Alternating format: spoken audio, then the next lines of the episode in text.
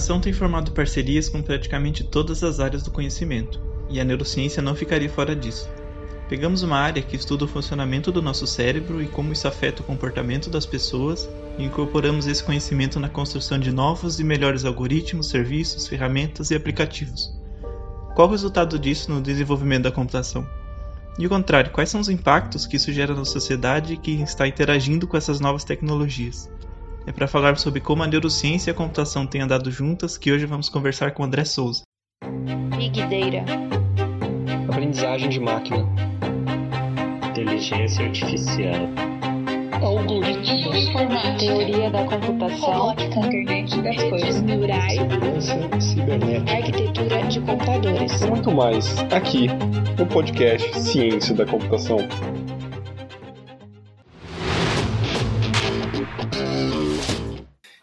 André é graduado em Letras e mestre em Psicologia pela UFMG, fez doutorado em Psicologia Cognitiva e um pós-doutorado na Universidade de Texas, em Austin, e depois fez mais um pós-doutorado na Universidade de Concord, em Montreal. É, depois, ele se tornou professor no Departamento de Psicologia da Universidade do Alabama, nos Estados Unidos, e em 2016 deixou a universidade para se tornar pesquisador no Google e depois no Facebook. Hoje o André trabalha no Spotify. É uma carreira que nós da computação almejamos a. Acho que não tem um que não, não queira ter uma, uma carreira dessa. Todo mundo querendo entrar para as empresas de tecnologia, né? O André não é o primeiro participante que a gente traz para o nosso podcast formado em letras. No episódio 4, nós conversamos com o Rafael sobre como o estudo da língua, né, como a linguagem se relaciona com a computação. Então, se vocês quiserem dar uma conferida lá, é um episódio bem, ficou um episódio bem legal. É, mas também, como vocês puderam ouvir pelo, na descrição do, do currículo do André, depois da graduação ele começou a voltar um pouco para sua pesquisa, tanto no mestrado, no doutorado, depois, depois de ter terminado seu doutorado, para a de psicologia e, e neurociência. É, e é para falar sobre como a neurociência e a computação se relacionam que é, nós, nós convidamos o André. Então, André, muito bem-vindo ao nosso podcast. Eu que agradeço pelo convite, vai ser um papo legal. Falar sobre cérebro e computação é muito legal. Então, muito obrigado pelo convite. Apesar de ser da área da computação, né, a gente é acostumado com muitas coisas, trabalhar com. A gente chama de essas caixinhas né, que coloca da área de exatas. É, mas eu gosto muito dessa parte de entender como que o cérebro funciona e como que as pessoas se comportam, né? É, isso começou quando eu fui ler, por influência do Atila, num da neurologia, ele falou sobre como as marcas te manipulam, e ele recomendou um livro chamado Previsivelmente Racional, é, do Dan Ariely. Eu fui ler o livro e eu falei assim, cara, caramba, como eu sou ingênuo, né? Tem, tem tanta coisa acontecendo aqui e embaixo do meu nariz eu não tô, não tô percebendo, sabe? Uhum. É, depois disso eu comecei a ler um livro atrás do outro relacionado a esse, esse tema. Mas essa área né, da, da neurociência, por mais que tenha, assim, tem muito, muito do que é apresentado né, do comportamento humano, tem uma justificativa biológica, né, mas também muito do que é apresentado nesses trabalhos é feito por, por experimentos né, sociais e depois esses resultados são apresentados com, por meio de uma tendência estatística para poder apresentar e, e, mensurar como que essas, esses comportamentos têm ocorrido. A, neuro, a neurociência, então, até perguntar para o André, ela parece mais exata do que parece. É por isso, é por esse lado mesmo, André, ela, é, o, que, que, é, é, o que, que é a neurociência no final das contas? Pois é, é, em termos bem, assim, bem gerais, neurociência nada mais é do que o estudo científico do sistema nervoso. E o nosso sistema nervoso, ele é composto pelo sistema nervoso central, que é o seu cérebro e a sua coluna espinhal, e o sistema nervoso periférico, que é, são, são os nervos que se espalham por todo o seu corpo e que vai mandar os sinais de volta para o sistema nervoso central para ele poder processar as informações. E o estudo científico disso é o que a gente chama de neurociência.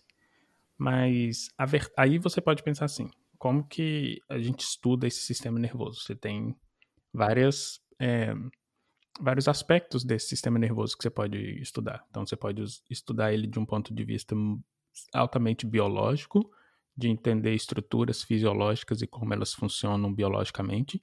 Você pode focar num aspecto mais químico, por exemplo, como que é, um neurônio se comunica com outro a partir de trocas de partículas químicas. E você pode é, estudar isso tudo com relação ao comportamento. Por exemplo, como o seu cérebro é, reage fisiologicamente quando você faz alguma coisa X, Y ou Z. Então, quando você está com medo, como seu cérebro reage. Quando você gosta de alguma coisa, como seu cérebro reage. E esse como seu cérebro reage pode ser tanto no nível é, celular, eu posso querer saber como que certas células no seu cérebro funcionam quando você está nervoso ou quando você está com medo, ou no ponto de vista mais macro, que é áreas do seu cérebro que respondem e como essas áreas comunicam com outras áreas. O, a impressão que dá de, de ser uma disciplina, vamos dizer assim, mais exata, é pelo caráter não da disciplina em si, mas pelo método que a gente utiliza para pesquisa, que é o método científico.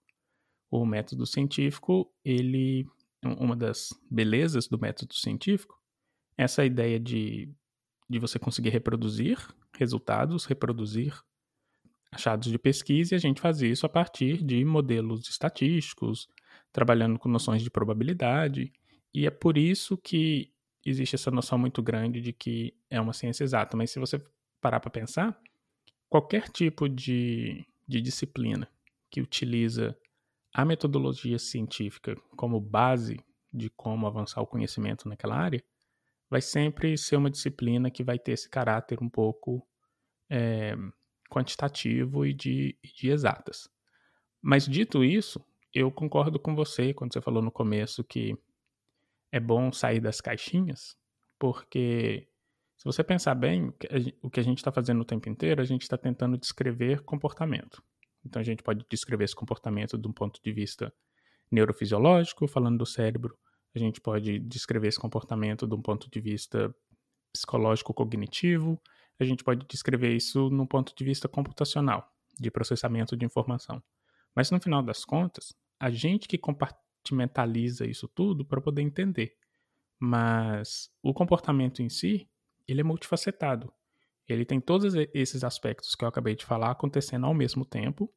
Então, sair das caixinhas de tipo, ah, não, eu sou de exatas, então eu vou só fazer análise estatística. Ah, eu sou só de humanas, então eu vou só fazer, sei lá, entrevista e análise de texto. É sair dessas, dessas caixinhas é importante justamente por causa disso. E principalmente numa área como a neurociência, que é uma área extremamente multidisciplinar. Assim, você, você tem é, conhecimentos é, que vêm para a neurociência, tanto, sei lá, da linguística, da psicologia, da antropologia, da computação. Então, uma das coisas que eu acho importante para ser um, um, um cientista bem-sucedido ou um neurocientista mais especificamente bem-sucedido é perder um pouquinho dessa noção de caixinhas, de pensar só em certas caixinhas. Mas é isso. É, esse ponto da multidisciplinaridade é um ponto muito importante, né? Que a gente, muitas vezes, a gente da computação acaba pecando por isso. É, é só ver, por exemplo, como que o que, que sai quando um programador resolve desenhar uma interface gráfica num sistema, né? Tipo, é quase que um se sente como um peixe fora d'água, né? justamente por não ter essa não estar tá acostumado a ter essa interação com outros outras áreas né, do, do conhecimento. E, e, a questão do foco também, porque eu acho que um, uma coisa que acontece muito com relação a pessoas que tentam é, trabalhar numa área mais multidisciplinar é de que às vezes foca só no aspecto técnico. Então, assim, um, um cientista da computação vai ter um conhecimento técnico profundo de como implementar certas, certas funções é, para poder é, transformar números e algoritmos em alguma coisa visual, por exemplo. Esse conhecimento técnico é importante. Mas no final das contas, o que tem que ter em mente é o seguinte: a gente tem uma mente, um cérebro, que vai processar todas essas informações. Então, esse cérebro, a gente precisa entender como que ele funciona, para a gente poder saber, tá, essa função que eu traduzi tecnicamente em uma coisa visual, como que isso vai ser processado por esse cérebro. E esse tipo de conhecimento é importante. A gente trazer para como a gente produz as nossas interfaces, serviços, algoritmos e tudo mais. Sim, com certeza. Tendo essa, esse lado da multidisciplinaridade e passando um pouco mais agora para o lado da computação, a aplicação de aprendizado de máquina é um dos tópicos mais quentes no momento, né? Tudo Uhum. tem, tem sido... Ele, é aplicável, né? Em vários, em vários contextos. Uhum. É, um deles, né, muito deles em computação, é porque a gente está tentando, de várias formas, entender como que é o comportamento de um usuário, o comportamento de algum, alguma outra coisa, algum problema que a gente está tá analisando. Essa aprendizagem de máquina é muito bom para encontrar padrões né, nesse sentido. E a neurociência, estudando né, justamente o comportamento do nosso cérebro, como que o, a população, como que as pessoas eh, se comportam em, em determinadas situações, como que ela chega para integrar e ajudar esse desenvolvimento dessas tecnologias, por exemplo, para justamente apontando, talvez apontando outras outras visões né, nesse, nesse contexto.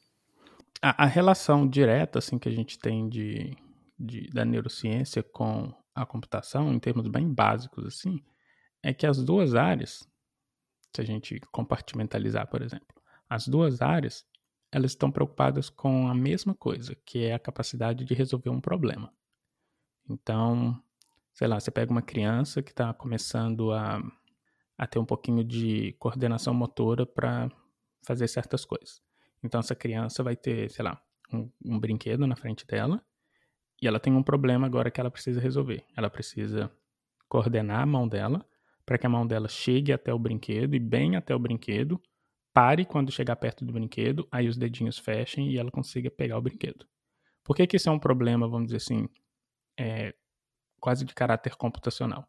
Se você trabalha com robótica, por exemplo, uma das coisas que você faz quando você está tentando criar um robô é isso. Você tem que ter um algoritmo que vai que vai calcular, por exemplo, a distância da sua mão para o objeto que você quer que o robô segure. Aí esse- essa mãozinha do robô vai ter que mover só aquela distância, porque se for além, vai derrubar o objeto. Se for menor, não vai conseguir é, segurar, é, chegar perto do objeto. E quando chegar perto do objeto, tem uma segunda ação que ele precisa fazer.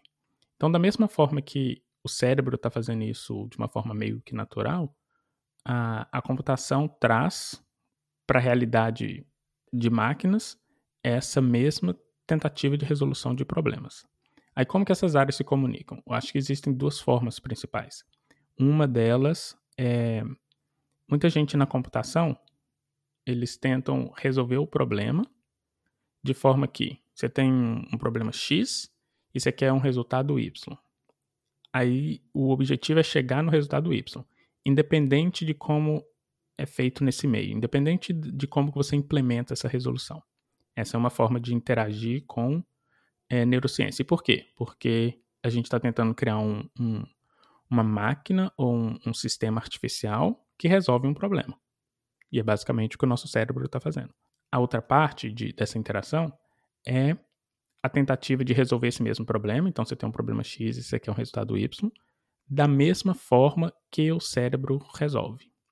Esse tipo de interação ela, ela, ela acontece mais de perto com a neurociência, porque aí você precisa entender direitinho como que o cérebro funciona. Você precisa saber, olha, você tem uma área visual que comunica com uma área motora, aí essa área motora manda um feedback para a área visual, aí a área visual então calcula a distância, aí você tem nessa noção de como que isso acontece no cérebro, você entrega esse conhecimento, vamos dizer assim, para um cientista da computação, que ele vai tentar então implementar isso em termos é, vamos dizer assim, de um algoritmo, de uma função que vai tentar fazer essa mesma coisa que o cérebro fez.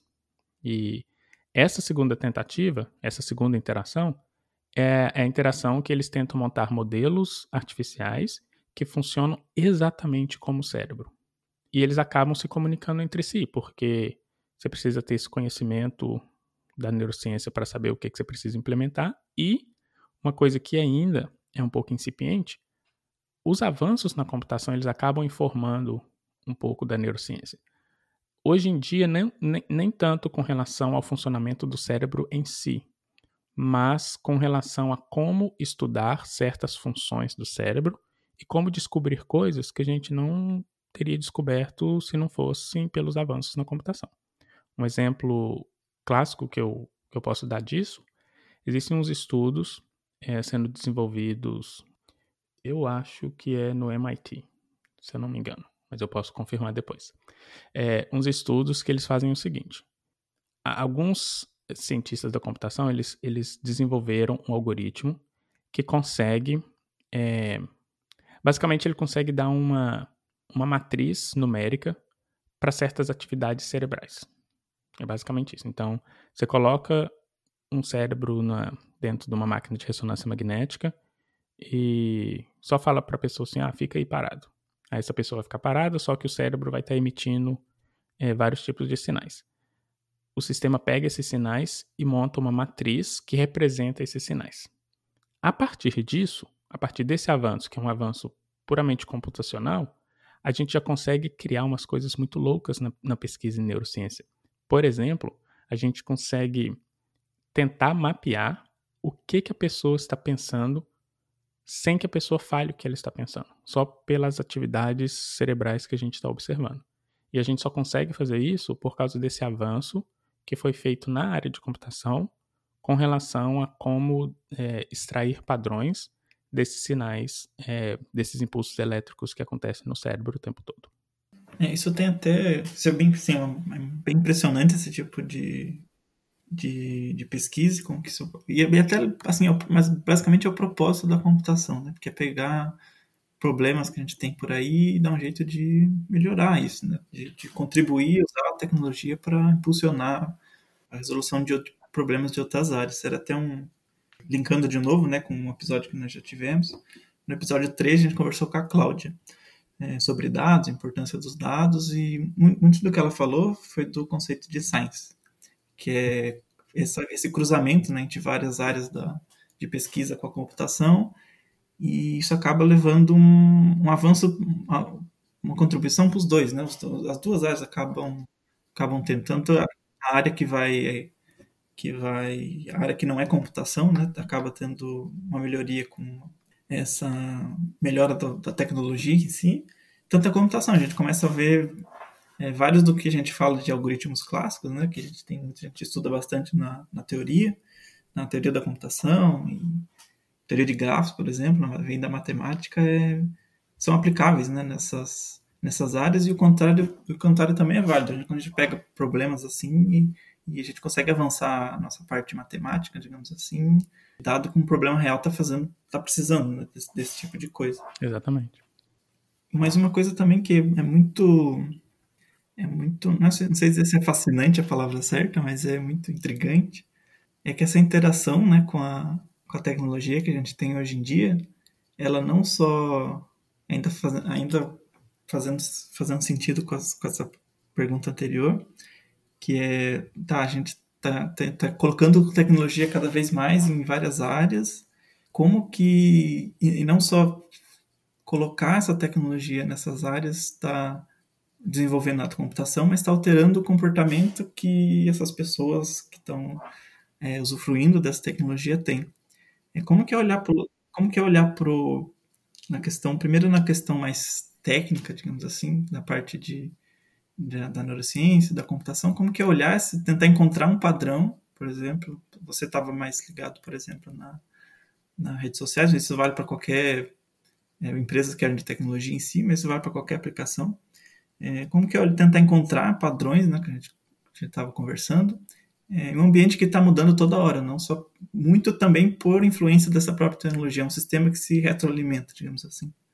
Pois é, isso que você falou, isso que você descreveu de o avanço da tecnologia está é, tá influenciando a, a, própria forma como a nossa cognição funciona, eu acho que é uma das áreas menos exploradas nessa interação entre neurociência e computação, e talvez seja a área que, no futuro, vai ser uma área que vai precisar de uma demanda muito grande de profissionais que entendam disso. E o que, que eu estou querendo dizer?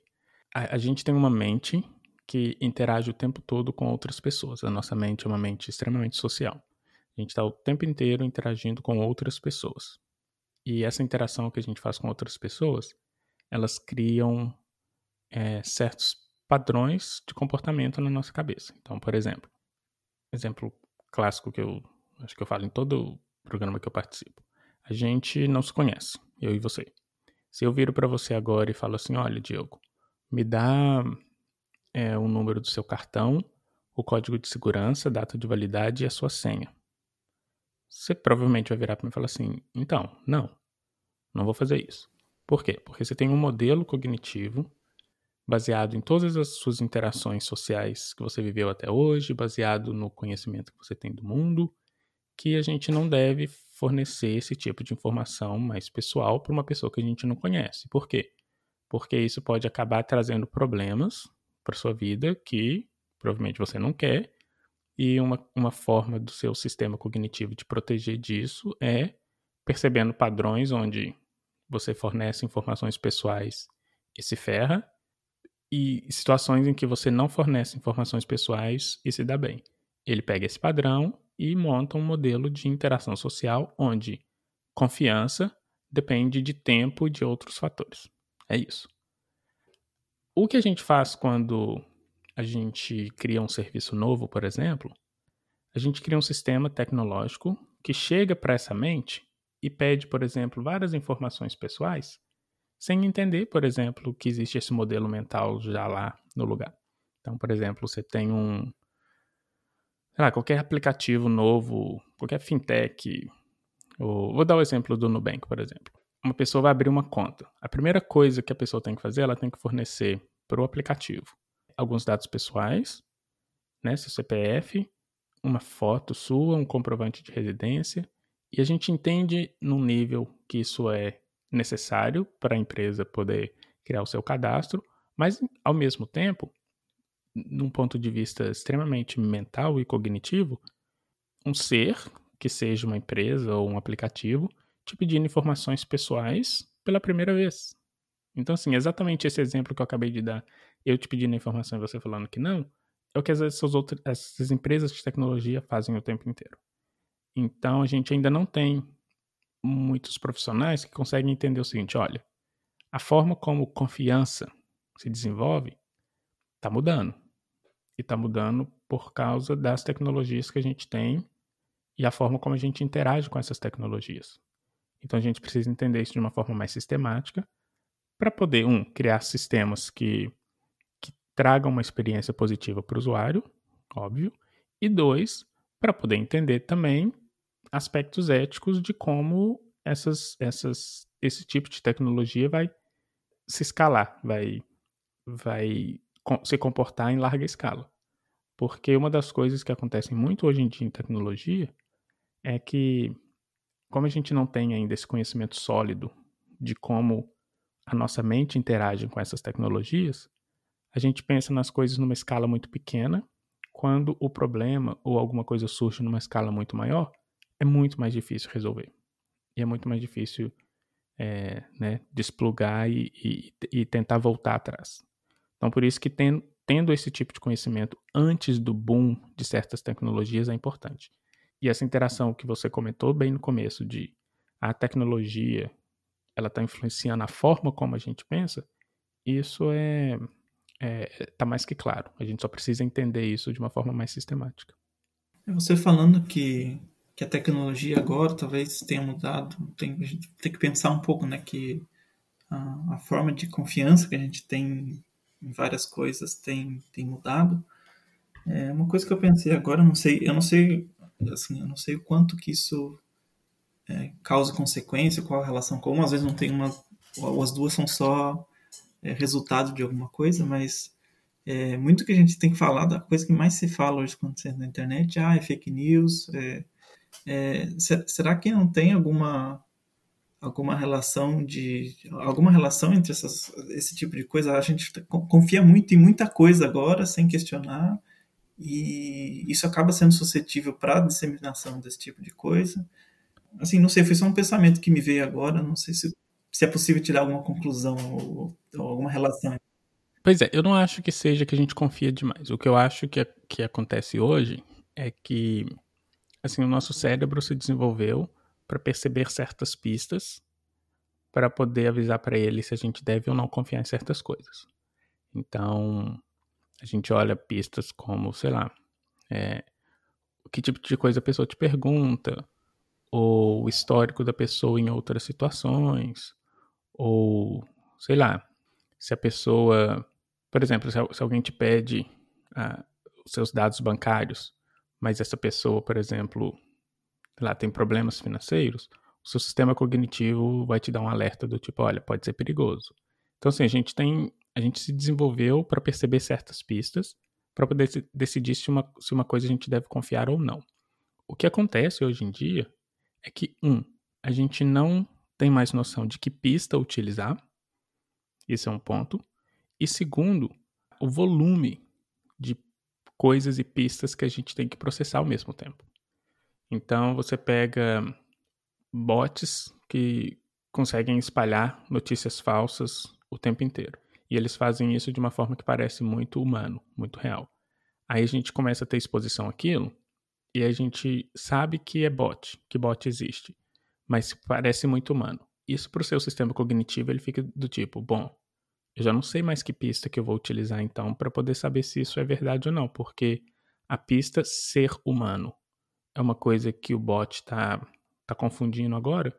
Então eu já não sei mais que tipo de pista que eu vou utilizar para poder decidir se isso é verdade ou não.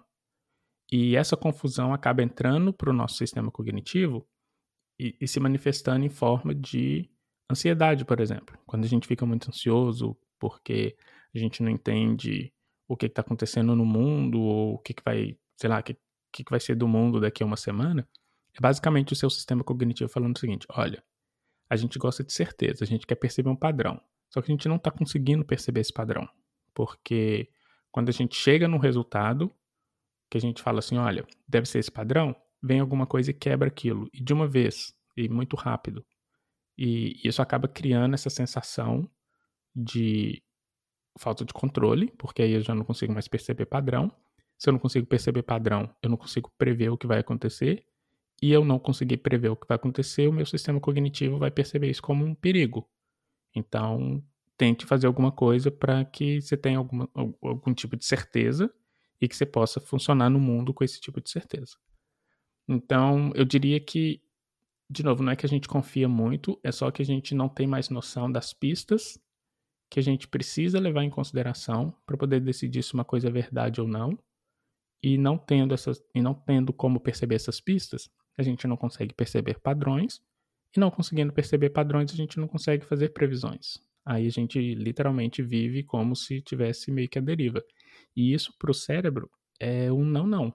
É, nosso cérebro não foi preparado para isso. Ele não foi preparado para viver a deriva. Ele foi preparado para perceber padrões e utilizar essa percepção de padrões para prever certas coisas no futuro, para poder saber como navegar no futuro e isso trazer uma sensação de segurança.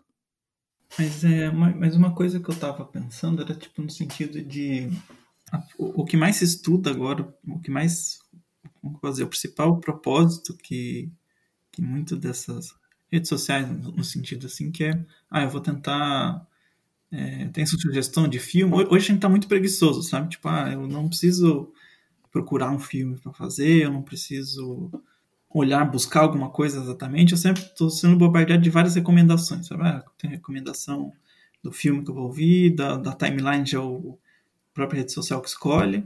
É, que eu estava pensando no sentido da fake news era mais no, no, você falou até um pouco nesse ponto de ah, a gente está muito muito reativo com as coisas, está muito pouco proativo em, em, de fato procurar.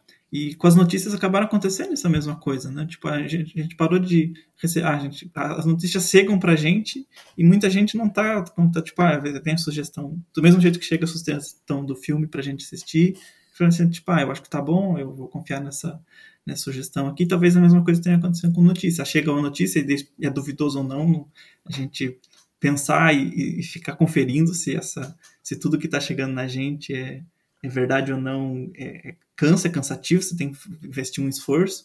Então é mais fácil a gente ficar preguiçoso e de fato ah, aceitar. Vocês tá, estão falando que a notícia que chegou para mim deve ser verdade. Se está na internet deve ser verdade, sabe? Uhum. É o que é interessante disso que você falou. É, se você pegar esse sistema de recomendações que você, que você é, mencionou, é, isso não é uma coisa dessa época. Isso não é uma coisa necessariamente de um resultado da tecnologia. Aí vamos pensar de novo nessa mente, nesse, nesse cérebro que a gente tem.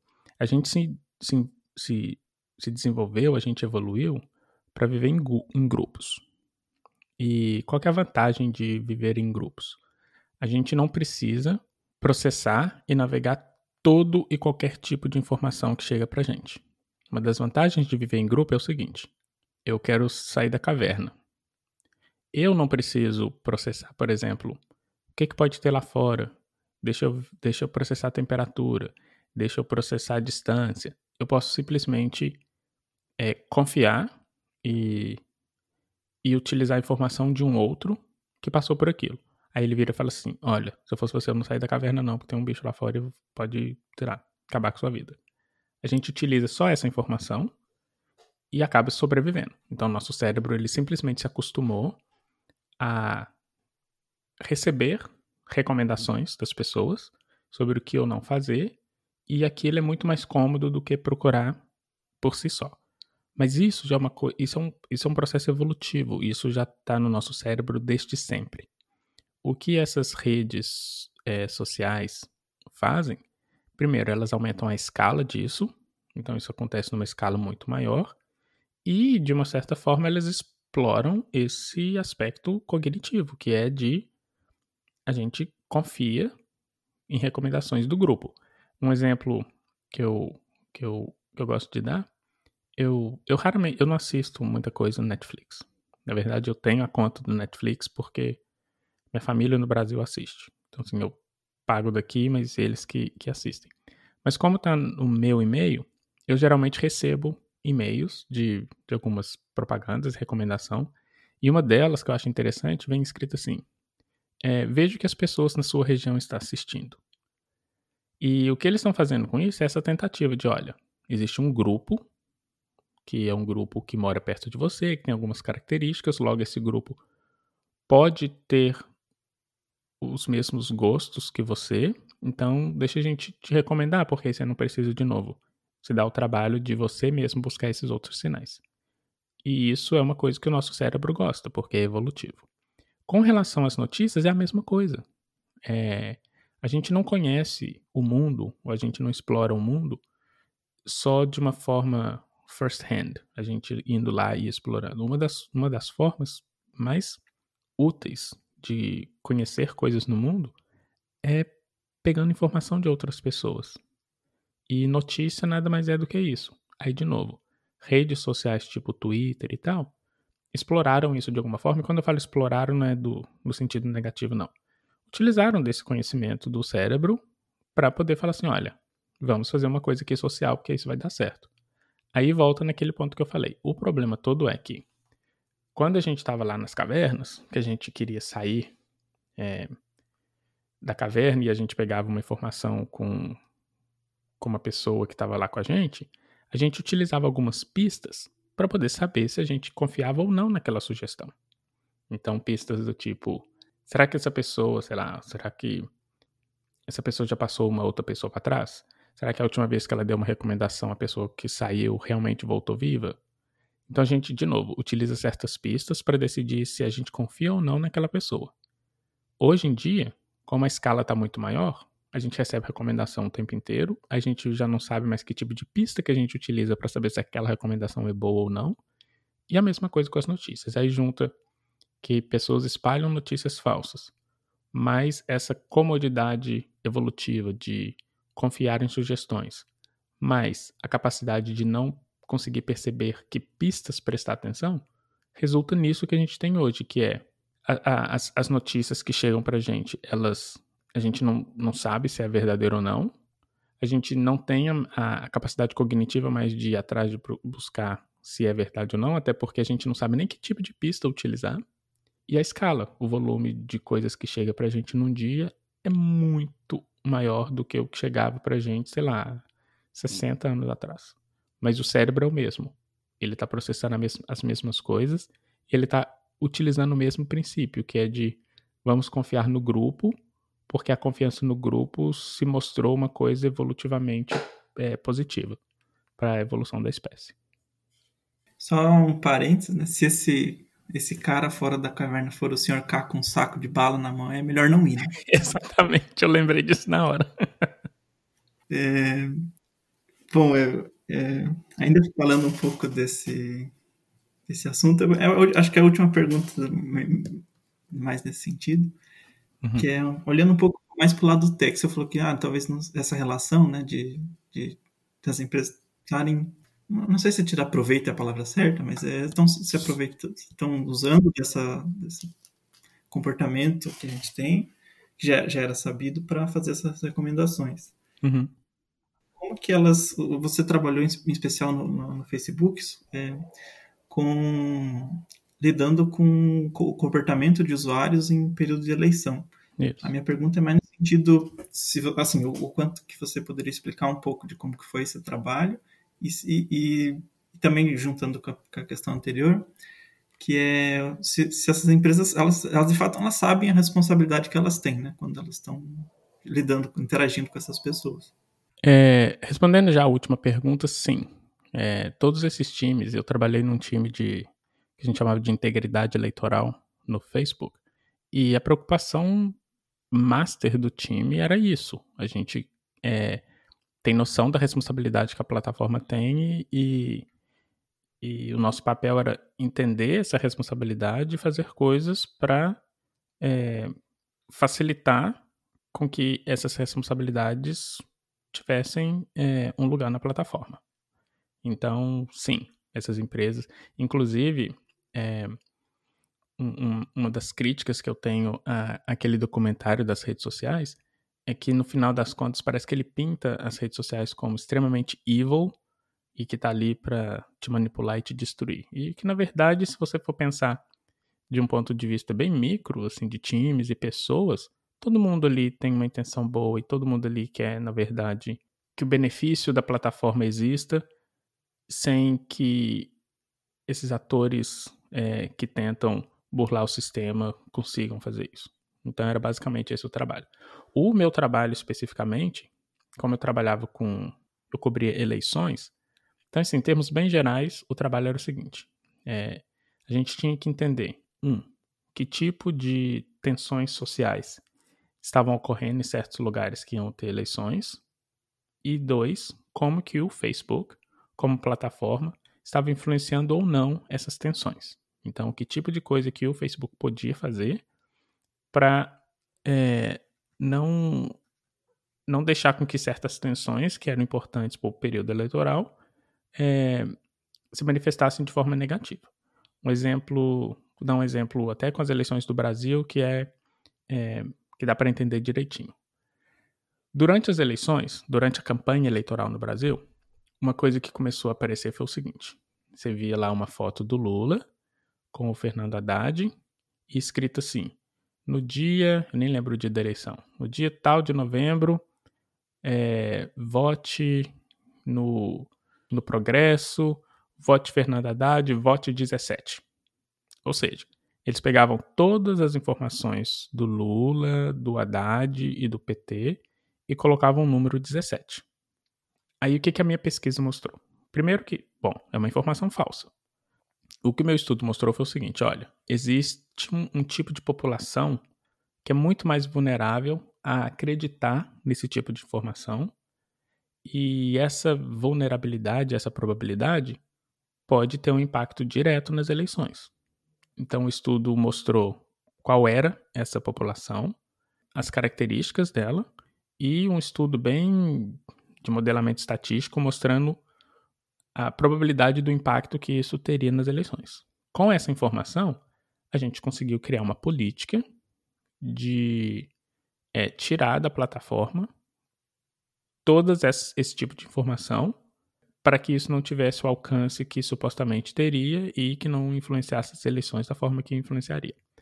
Aí, óbvio que do lado de fora parece, ah, não, então sei lá, o Facebook não gosta do Bolsonaro, por isso que ele tá tirando coisas que falam o número 17. Que no final das contas não é isso. No final das contas é, você tem uma informação falsa e a gente quer que essa informação falsa saia da plataforma. Mas por quê? Porque a gente quer? Não, porque aí entra a parte do meu estudo. Porque o impacto que isso tem em XYZ é tal impacto. Então, com base nessa pesquisa, a gente consegue criar uma política de, de conteúdo para poder tirar esse tipo de material da plataforma. Aí entra a parte técnica, que é aí eu conversava, eu tinha uma interação muito forte com, um, com o time de engenheiros de software, que era o seguinte: bom, agora a gente tem todas essas imagens que são falsas e que a gente precisa criar um algoritmo que tire isso do ar automaticamente, porque a gente também não, precisa, não pode ficar confiando só nos moderadores, porque uma das coisas que acontece é o seguinte: até que o moderador chegue no conteúdo e retire do ar, muita gente já tem disposição. Então, é, o efeito seria ruim do mesmo jeito. Então, esse, esse grupo de, de profissionais mais técnicos criavam algoritmos e, e, e funções mais técnicas que conseguiam olhar essas imagens automaticamente e tirava do ar. Então, sei lá, a gente tinha sistemas internos que conseguia tirar a imagem do ar com de 2 a 3 segundos depois que você clicava postar. Então você colocava uma imagem dessa, colocava postar, ele já automaticamente tirava aquilo do ar. E de novo uma política defensível, porque a gente tinha pesquisa por trás mostrando o impacto que aquilo poderia trazer para o processo eleitoral no Brasil. Bom, é, é importante ver que é, é, de certa forma combatido, né, por por as empresas. É bom saber se até se escutar um pouco de quem quem estava do lado de lá. Pois é, uma coisa que eu sempre gosto de falar é que assim, é, de, olhando de fora, sempre parece que o problema é fácil de resolver. Sim. E, e quando a gente está dentro do, né, do olho lá do furacão, a gente consegue ver é, aonde, até onde a gente consegue, até a gente não consegue. Inclusive, uma atividade que eu sempre gostava de fazer é, no Facebook, a gente tinha muito o que a gente chamava lá de external, external engagement. Então a gente ia conversar com profissionais fora da empresa também para entender é, como que a gente poderia resolver certos problemas.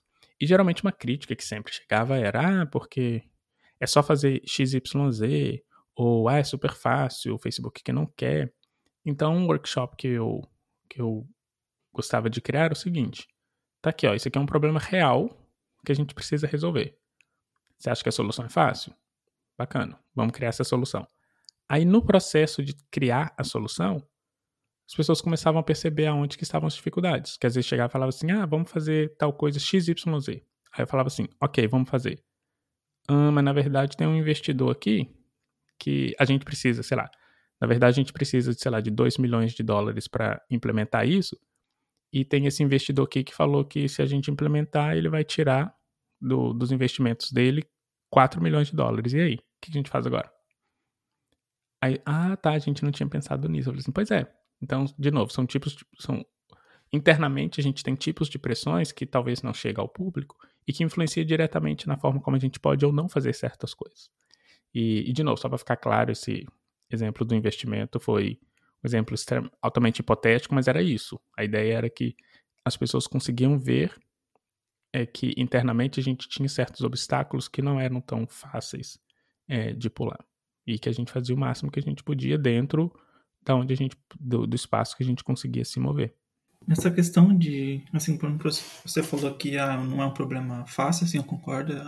É, é muito, é muito, muitas que as pessoas olham de fora uhum. até para a gente da computação, falam assim, ah, é muito fácil resolver tal coisa, só implementar isso. Mas é, fazendo mais um link com um dos episódios que a gente tem, a gente conversou com a professora Sandra, que é aqui do, da Unicamp, sobre a relação né, do aprendizado de máquina e visão computacional. Ela trabalha com. É, no episódio em si, a gente falou sobre melhoria da implementação da aprendizagem de máquina para melhorar a detecção de câncer, mas ela também trabalha com detecção de conteúdo sensível, por exemplo, violência, alguma coisa assim. Uhum. É, dado uma imagem, você classifica se isso é violento ou não. E ela falou assim que é difícil até para as pessoas falando assim, tá, o que, que é violento para você? É uma, é uma zona muito cinza nesse, nessa, nessas definições, sabe? Então, até por isso não é tão, não é tão trivial resolver muitos dos nossos problemas. Né?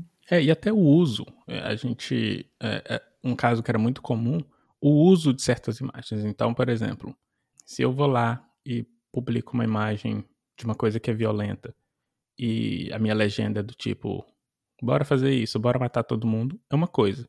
Se eu publico talvez a mesma imagem, uma imagem um pouquinho diferente, mas falando assim, gente, é importante que a gente se conscientize que isso não pode acontecer. A mensagem é um pouco diferente. Aí, vamos lá, vamos tirar as duas do ar.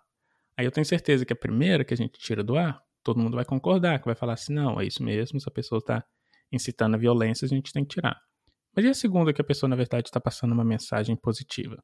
Aí você pensa assim, ah, mas ela podia escolher não colocar essa imagem.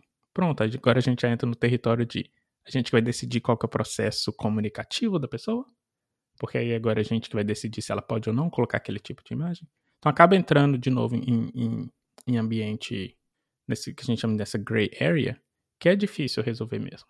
Um exemplo clássico que a gente tinha no próprio Facebook era que a gente tinha uma política que proibia a, a venda no que o Facebook tem é, o marketplace, que é onde você compra e vende coisas, e tinha uma política lá que era proibido vender coisas, vender drogas. Então era basicamente você não podia vender maconha, cocaína, não podia vender drogas na plataforma. E um restaurante que estava anunciando, eles tinham um prato no restaurante deles que era um prato à base de brócolis. E a foto era uma foto que tinha os brócolis. E que a foto, o sistema identificou a foto como foto de buchinhas de, de, de maconha. E tirou o restaurante do ar. Até alguém perceber que foi, na verdade, um erro, vamos dizer assim, da, do, do algoritmo, o restaurante perdeu muita coisa. Então, e isso é uma dificuldade que talvez quem tá de fora não vai entender. Porra, sacanagem, Facebook tirou o restaurante do ar, não sei o quê. Mas que, por exemplo, quem tá na parte mais técnica entende perfeitamente por que, que um algoritmo confundiria, por exemplo, fotinhos lá de brócolis com fotinhos de, de buchinha de maconha. Então, assim, tecnicamente os problemas geralmente eles são muito mais complicados do que eles parecem.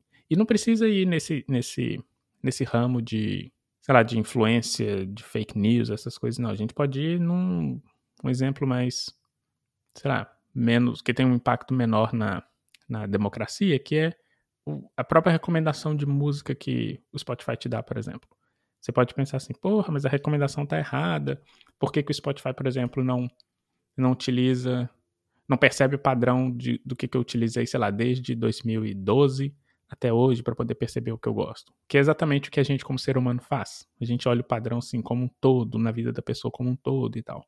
Aí eu falo assim, olha, o Spotify hoje tem mais ou menos 138 milhões de usuários ativos na plataforma. Cada usuário ouve mais ou menos de 20 a 30 cantores diferentes. Faz a combinação disso, de o, o, o total de, de combinações de pares que você pode colocar entre cada usuário e cada artista é, o número de combinações disso é muito grande. Então você vai chegar em tabelas, por exemplo, que tem assim trilhões, quatrilhões de linhas para poder fazer um algoritmo. Isso é caro. Primeiro que tem um poder computacional muito grande, a gente precisa de, de, de estrutura computa computacional para fazer isso, e criar um modelo de machine learning num, numa base de dados desse tamanho não é uma coisa trivial, não é aquela coisa que você vai rodar o código e três minutos depois você vai ter o resultado. Geralmente você fica rodando o código assim por dias, porque a base é muito grande e isso custa dinheiro. E quando a gente fala custa dinheiro, não é do tipo, ah, você rodar um sistema desse vai custar, sei lá, 20 mil dólares. Não, a gente está falando de bilhões de dólares. A gente está falando de muito dinheiro. Então, de novo, a solução não é simples do tipo, ah, Spotify, só pega lá os últimos 10 anos de, de história e monta aí um, um modelo. Não é tão fácil como parece quando a gente fala. Sim, sim. Até o professor, o André já entrou um pouco na uma curiosidade minha. Fala agora um tema mais mais good vibes, né? Só não precisa falar mais de, de, de, fake news, mas é justamente no seu trabalho agora no Spotify, que é como que tem como que tem sido essa esse trabalho, contribuição uma, a neurociência pode levar, você tem levado para o Spotify? Pois é, basicamente, é, eu acho que sempre volta naquele fundamental de a gente estar tá o tempo todo querendo é, resolvendo um problema. Então, você é, chega em casa cansado e você vai procurar alguma coisa para descansar a sua mente. Algumas pessoas podem, sei lá, decidir cozinhar, outras pessoas podem decidir, sei lá, fazer um exercício, outras pessoas podem decidir escutar música. E dessas pessoas que decidem escutar música, que tipo de processo cognitivo elas levam em consideração para decidir que tipo de música elas vão escutar. Trazer esse tipo de conhecimento é, é fundamental para o Spotify justamente para Se o Spotify quer ser uma plataforma onde ele consiga te recomendar coisas que tem a ver com você e que você vai gostar, é, a gente precisa conhecer um pouquinho de como que essas coisas são processadas no cérebro. Então, a primeira contribuição vem aí.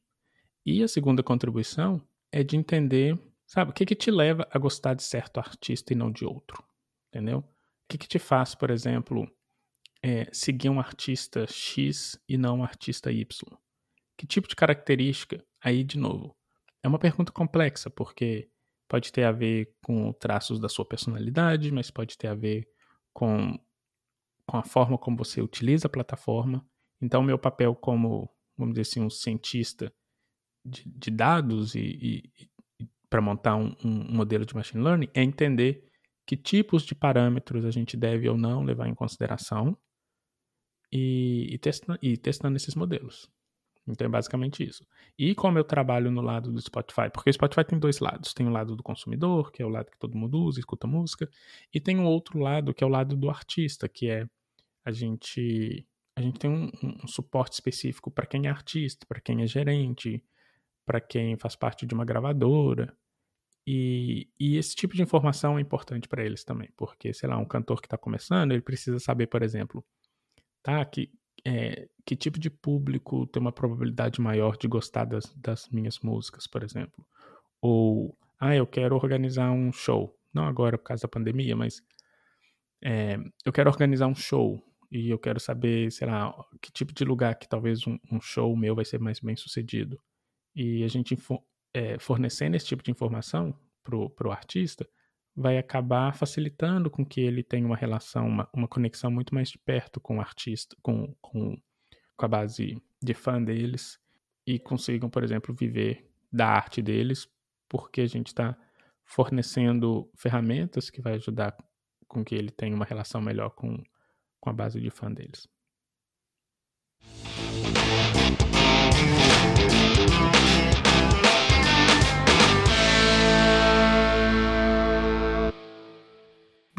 Como eu falei, eu brinquei lá no começo que ah, você passou pelo Google, pelo Facebook, agora está no, Spotify. É uma, assim, uma carreira que a gente da computação sonha, né, com as empresas mais é, cobiçadas que a gente tem. Eu não vou perguntar exatamente como que você chega lá, né, dicas, mas é, eu quero perguntar, na verdade, o contrário. Como, como que você sai, não no sentido de ser despedido, mas como que, o que, que dá para aprender nesse lugar aqui? Que tipo de experiência você agrega na, na, pessoa quando ela chega nesse. Uma vez que ela está lá, o que, que ela dá para aprender? É uma questão que, que eu me fiz muitas vezes, pensava nessas universidades, né? Eu, eu tive a oportunidade de perguntar agora para o professor Fábio, que passou um tempo no MIT, eu falei assim, então, o que que faz, o que que esse, por que, que esses lugares são essa referência? O que que faz do MIT ser o MIT? E eu acho que essas empresas também têm, a mesma, têm o mesmo sentido. O que, que dá para aprender nesses lugares e, e trazer de realidade para a gente, não necessariamente se a gente estiver é, trabalhando nesse lugar. Uhum.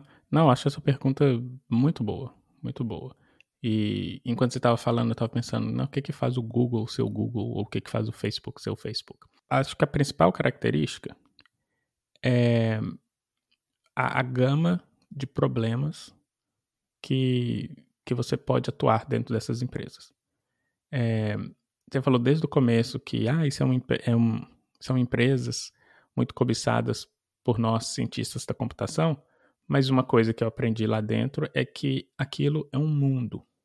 Então, assim, ciência da computação é uma parte do que eles fazem. E, e como eles estão tentando resolver problemas que são muito é, mundanos para as pessoas, eles precisam de pessoas de várias áreas, não só pessoas da ciência da computação, mas eles precisam de cientistas cognitivos e de antropólogos e de historiadores, linguistas, é, biólogos, é, porque o, basicamente o que eles estão tentando fazer o tempo inteiro é resolver problemas que são problemas mundanos é, a partir da ajuda da tecnologia. Então, de novo, você sempre vai ter o papel do né, do, do profissional da ciência da computação, mas no final das contas você precisa conhecer essas outras facetas. Então, essa foi uma das primeiras coisas assim, que eu percebi, que eu aprendi, que é, essa questão da multidisciplinaridade, ela é fundamental dentro dessas empresas, tanto do Google quanto do Facebook ou aqui no Spotify. É, com relação ao Google especificamente, o que faz ele ser o que ele faz é, assim, aí é, é, é coisa bem é, logística mesmo. A forma como a empresa é, lida com a relação entre funcionário e empresa, que não é com base em é, eu sou seu chefe, eu mando e você faz. É muito na base de, olha, esse é o problema que a gente está tentando resolver. A gente te contratou porque você é um profissional que tem conhecimento dessa área, ajuda a gente aí. É isso. Então você tem, você, você tem uma sensação de autonomia, de participação muito grande. É, de novo, tanto no Facebook, quanto no Google, quanto no Spotify. O que faz essas empresas serem diferentes umas das outras, eu diria que primeiro é a escala. De novo, o Google é um mundo. Eu lembro que quando eu trabalhava lá, às vezes as pessoas falavam assim: Ah, você viu que o Google lançou tal coisa? Eu falava assim: Não, não vi e nem sabia.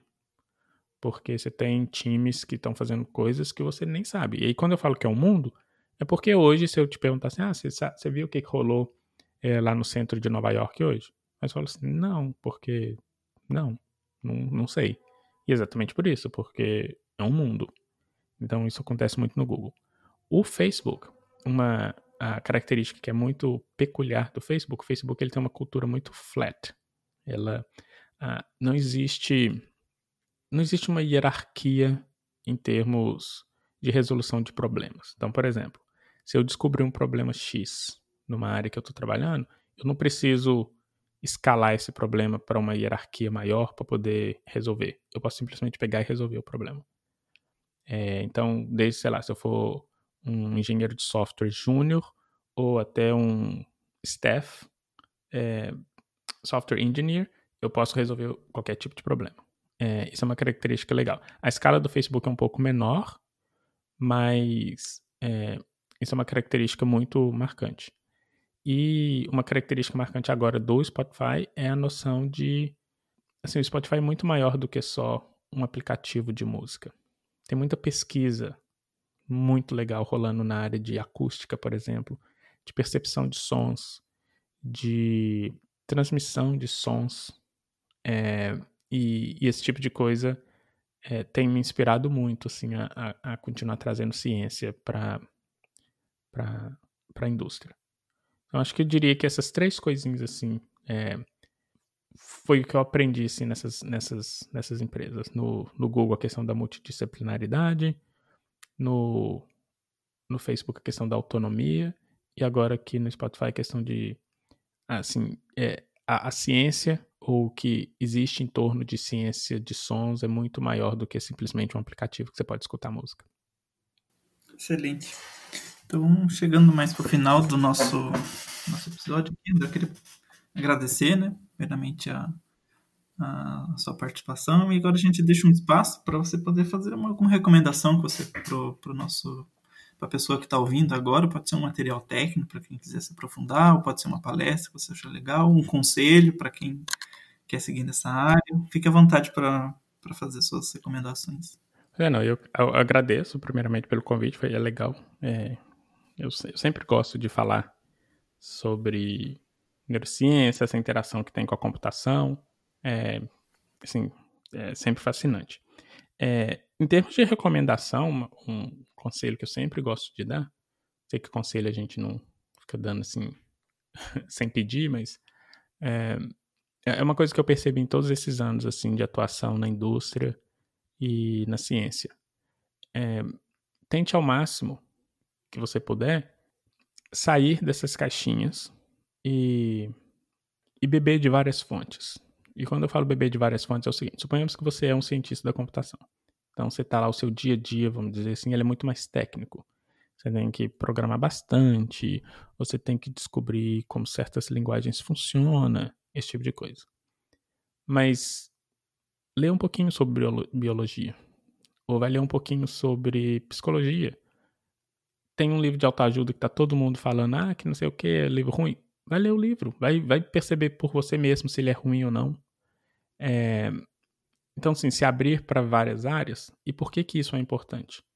É, uma das coisas que a gente precisa em ciência é de criatividade. A gente precisa de criatividade para resolver problemas, para pensar em certos é, em certas soluções e, e as soluções, geralmente as soluções mais criativas que existem no mundo são soluções que saem de pessoas que navegaram para uma outra área e descobriu uma coisa semelhante numa outra área e trouxe aquela estrutura de resposta, de solução de problema para a área onde ele trabalha.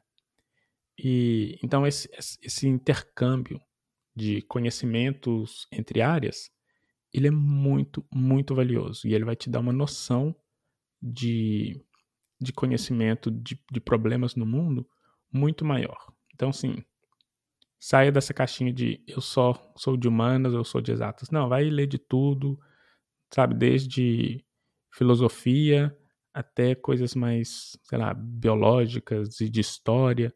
Se, se conecte com, várias, com as várias outras áreas. Isso é muito bacana. E com relação, e essa dica que eu vou dar agora é mais de para o pessoal que trabalha com tecnologia especificamente. Eu sei que é muito bacana a gente ficar pensando em inovação, a gente quer uma coisa nova, a gente quer uma coisa revolucionária, mas a gente não pode esquecer que existem coisas básicas no mundo que não precisam de inovação. Então, por exemplo, você quer trocar uma lâmpada da sua casa? Você não precisa de uma coisa extremamente inovadora para trocar a lâmpada da sua casa. Você precisa simplesmente ir lá, tirar a lâmpada e colocar outra. Não esqueçam da simplicidade das coisas que a gente geralmente precisa no mundo. E uma recomendação de um livro é, para isso é um livro saiu recentemente chamado The Innovation Delusion. É, basicamente, como a nossa obsessão por ter coisas novas e disruptivas, é, na verdade, atrapalhou a nossa percepção de coisas simples no mundo. O autor chama Lee Vinson e Andrew Russell. Mas é uma leitura muito legal, porque simplesmente fala o seguinte: olha, a gente pode pensar em inovação, mas a gente não pode esquecer que existem problemas simples no mundo que, às vezes, uma solução pequena e simples, sem ficar pensando numa inovação muito é, disruptora, vai resolver o problema da mesma forma. Então, keep it simple. Essa é a minha dica. E para quem quiser entrar em contato com você, André, que, que meios você gostaria de deixar para a gente divulgar aqui? Pois é, o pessoal pode entrar em contato. É, eu utilizo bastante o Twitter. É, então, meu Twitter é André L.E. Souza. E geralmente lá é a forma mais fácil de entrar em contato. Geralmente você colocar lá assim, ah, André, tô precisando falar com você. Aí tem como eu mandar o e-mail.